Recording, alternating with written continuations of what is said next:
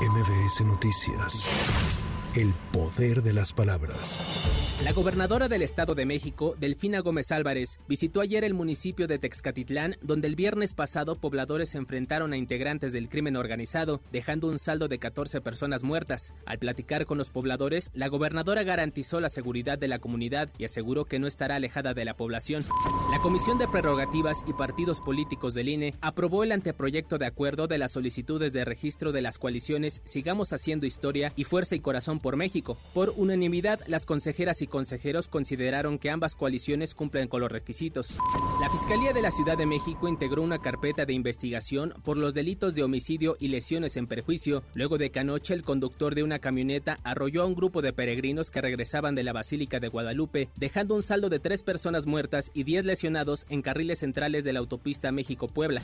El Instituto Nacional de Transparencia, Acceso a la Información y Protección de Datos Personales, el INAI, y organizaciones de la sociedad civil pidieron al Senado designar a los comisionados faltantes, luego de que el presidente López Obrador advirtió que enviaría una iniciativa al Congreso para desaparecer órganos autónomos. El Instituto de Transparencia exhortó a la sociedad civil a sumarse a su defensa.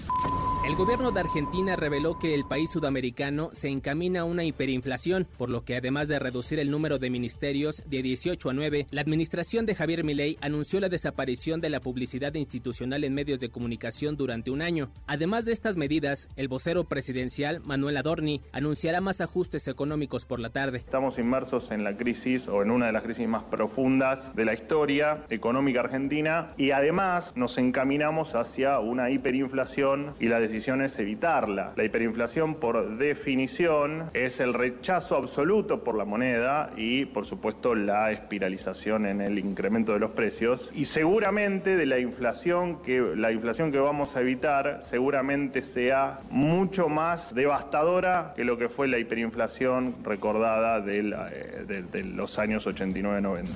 Con información de reporteros y corresponsales para MBS Noticias, Giro Montes de Oca. MBS Noticias. El poder de las palabras.